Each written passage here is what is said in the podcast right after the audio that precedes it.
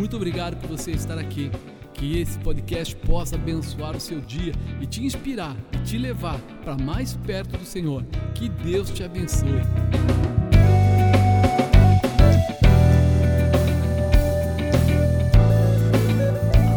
acontece a toda hora, a todo momento. Por isso é importante que o líder esteja atualizado e seja flexível. Nesse mês de maio, nós queremos trabalhar com você, líder, de uma forma mais profunda. Eu sei que talvez já falamos de tantos assuntos, mas falar com a liderança é muito importante. Falar com as pessoas que desejam ser líderes ou que são líderes e precisam ser aperfeiçoados é, faz com que você possa, vamos dizer assim, desfrutar, entender e compartilhar da sua necessidade através de cada orientação. Serão orientações curtas, mas que vão falar com o seu coração. É, se há uma classe na Terra que precisa estar sempre calibrada emocionalmente, é a classe de líderes. Né? Eu falo emocionalmente por quê? Porque o líder passa por muitas e muitas dificuldades, muitas vezes as pessoas não compreendem, muitas vezes ele, as pessoas gostariam que ele fosse mais doce, mais meigo, mas a grande verdade é que o líder tem um objetivo, tem um propósito. Então ele tem que estar pronto a, primeiro de tudo, trabalhar né, a sua área emocional, ficar pronto para levar essa área emocional sempre né, paralela à necessidade, nunca cedendo apenas à vontade das pessoas,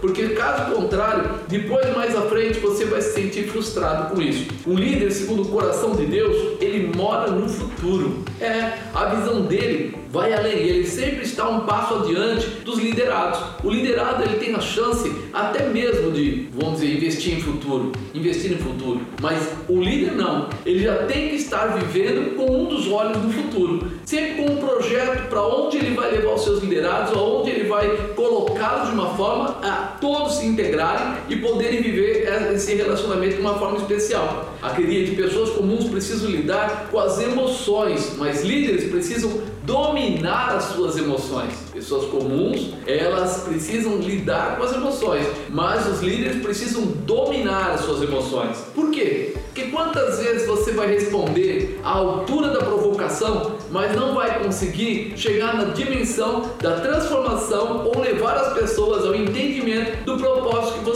tem. Porque é normal, aqueles que não são líderes, eles se envolvem muito mais com o presente, com as suas situações momentâneas, com aquilo que satisfaz o seu ego, às vezes sua carne, do que realmente com aquilo que é bom para o grupo, para o conjunto. Por isso nós temos que estar preparados para sempre né, controlar nossas emoções e levar as pessoas a entenderem aquilo que é necessário para o grupo. Né? Muitas vezes não é por nós, não é por mim, não é por você, não é pelas pessoas que estão ali do outro lado, mas é um grupo que anda junto e tem que atingir um objetivo junto. Esse trabalho é muito forte, né? Como líder em Cristo, você deve estar pronto e sempre elevar as suas expectativas no Senhor. Nós crescemos todo dia. Um líder acomodado, ele nunca vai alcançar o futuro. Ele vai ficar sempre no presente. Então nós precisamos estar preparados para levar as pessoas a conhecerem coisas maiores, a desejarem coisas maiores. Sabe qual é a diferença? Que muita gente acredita que quando chegou no seu limite já está bom. Mas não existe. Todo dia as coisas aí fora progridem.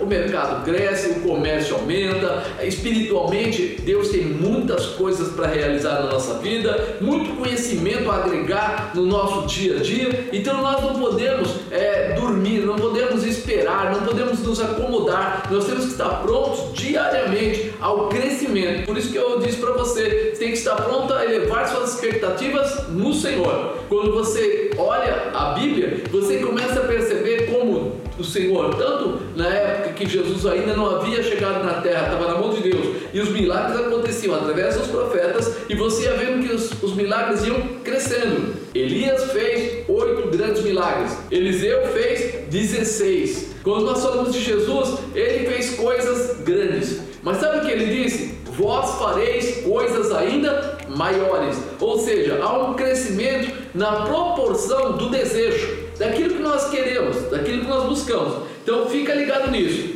A primeira coisa que eu quero falar para você, eu tratando agora já na liderança, líder renovado. Olha o que diz aqui em Romanos 12, 2: Não vos conformeis com este mundo, mas transformai-vos pela renovação do vosso entendimento, para que experimenteis seja a boa, agradável e perfeita vontade de Deus. Então nós não podemos nos conformar com este mundo, não podemos aceitar que tudo isso daqui é normal. Nós vamos buscar a renovação do nosso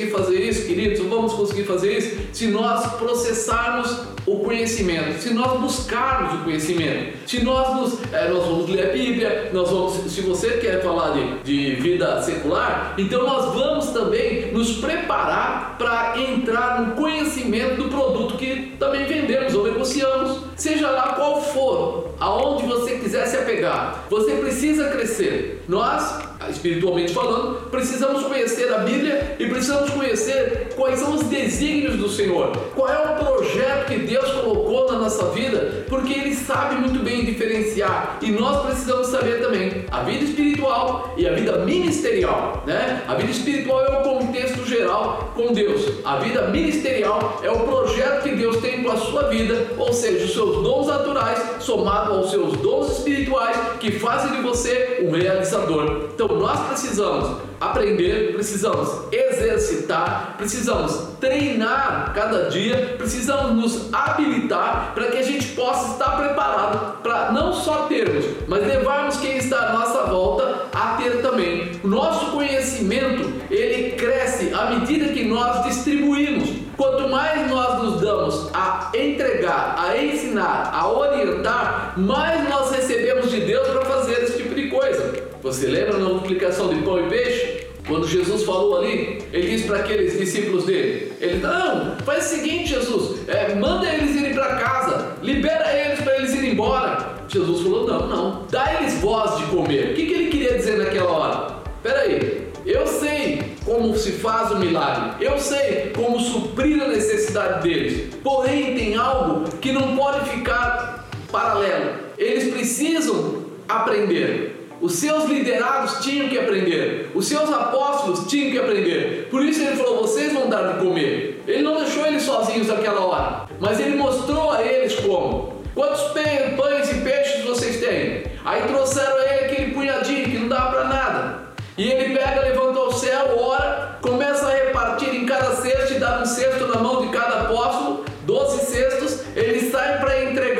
E depois que eles começaram a repartir e entregar, repartir e entregar, o que aconteceu? Os cestos tinham muito mais. Deu para 5 mil homens comerem, além dos seus familiares, e ainda sobrou 12 cestos cheios. Assim é a liderança. Quanto mais ele trabalha em liderar, quanto mais ele se prepara para liderar, mais capacidade ou capacitação ele recebe da parte de Deus. Então hoje eu quero que você seja renovado, um líder renovado, preparado para fazer coisas tremendas. Creia nisso. Deus é contigo e eu te abençoo para que você seja um líder especial em tudo que você fizer. E depois de assistir, não deixe de curtir, de compartilhar. Deixa pra gente um comentário, nós queremos saber o que você está pensando.